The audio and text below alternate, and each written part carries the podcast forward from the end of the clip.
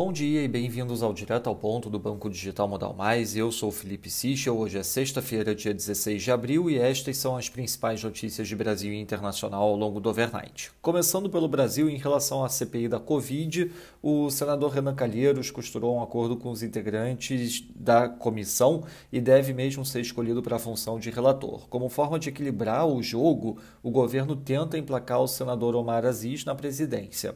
A expectativa é que a primeira reunião da comissão ocorra já na semana que vem. Em relação ao ex-presidente Lula, o STF derrubou ontem as condenações impostas pela Operação Lava Jato a Lula em uma decisão que torna o petista apto a disputar a eleição de 2022.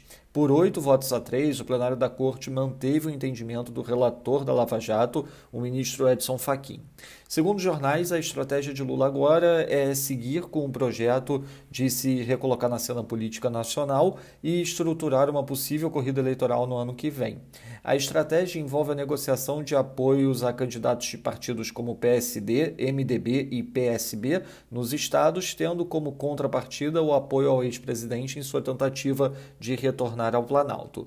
Segundo o blog da Bela Meagli, a posição de vice em uma chapa também não estaria descartada pelo ex-presidente.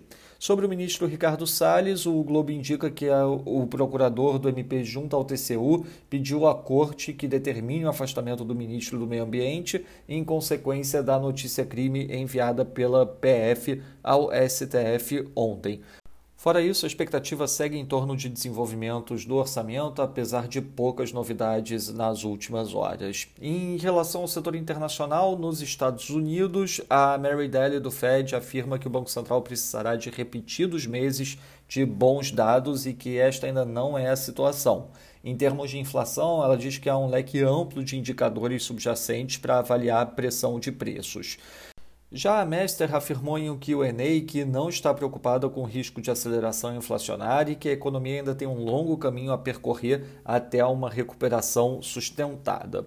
Sobre a vacinação, o comunicado da Casa Branca indica que o governo estuda a possibilidade de uma terceira dose da vacina da Pfizer 9 a 12 meses depois da segunda dose. Já a CDC indicou que a pausa na vacinação com imunizantes da Johnson pode durar várias semanas. Na China, destaque para a divulgação dos dados de atividade. O PIB do primeiro TRI mostrou avanço de 0,6% Q-on-Q, esperado era um avanço de 1,4%. Já a leitura anterior foi revista de 2,6% para 3,2%. A leitura year over year do PIB mostra avanço de 18,3%, quase em linha com o esperado 18,5%. Em relação aos indicadores de março, a produção industrial year to date ficou em 24,5%, esperada era 26,5%, já Fixed Asset Investments ficou em 25,6% year to date, esperada era 26%, e as vendas no varejo mostraram um avanço de 33,9%, acima do esperado 31,7%, isso na métrica year to date também. Na Turquia, o governo proibiu depósitos e pagamentos em Bitcoin a partir do dia 30 de abril.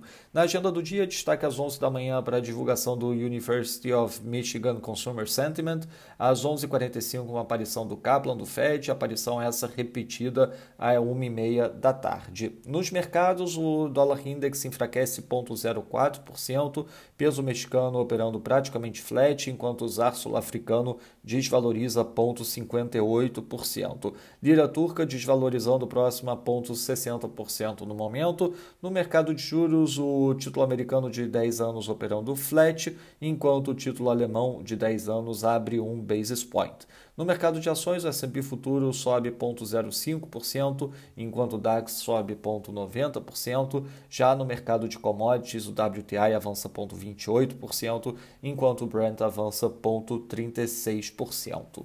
Lembrando a todos que no domingo divulgaremos o nosso Before Market Opens antes da abertura dos mercados internacionais.